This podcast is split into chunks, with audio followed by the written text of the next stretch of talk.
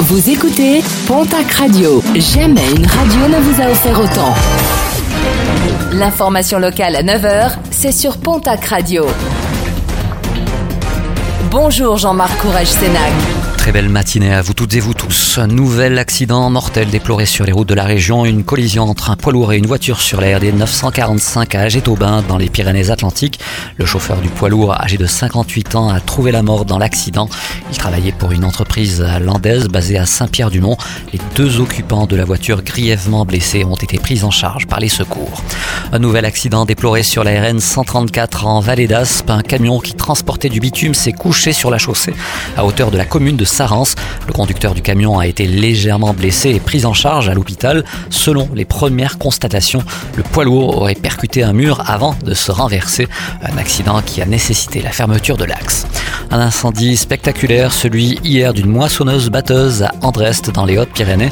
Un incendie qui n'a pas fait de blessés mais qui a entièrement détruit l'engin agricole. Des flammes qui ont ensuite ravagé un terrain situé à quelques mètres d'une zone résidentielle. Plus d'une semaine après le double assassinat de Pouillastruc dans les Hautes-Pyrénées, aucune trace du meurtrier présumé dont la moto a été repérée du côté de Raqqa en Espagne, une région qui a reçu en début de semaine le renfort de plusieurs gendarmes français.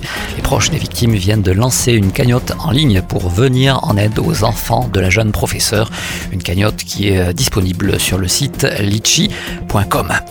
Un mot de sport et de football pour démarrer avec euh, le match amical à rallonge, 120 minutes au total, qui opposait hier soir au stade Maurice Trélu de Tarbes le Pau FC au TFC. Une rencontre qui a vu au final la victoire des footballeurs toulousains sur le score de 2 buts à 0. En basket, le PDG du fonds d'investissement américain souhaite faire appel de la décision de relégation en nationale de l'élan béarnais. Il assure avoir apporté des garanties financières solides. Il dénonce l'attitude de la Ligue de l'Amérique ou bien encore d'anciens dirigeants du club une demi-douzaine de personnes ou institutions contre lesquelles il souhaite porter plainte.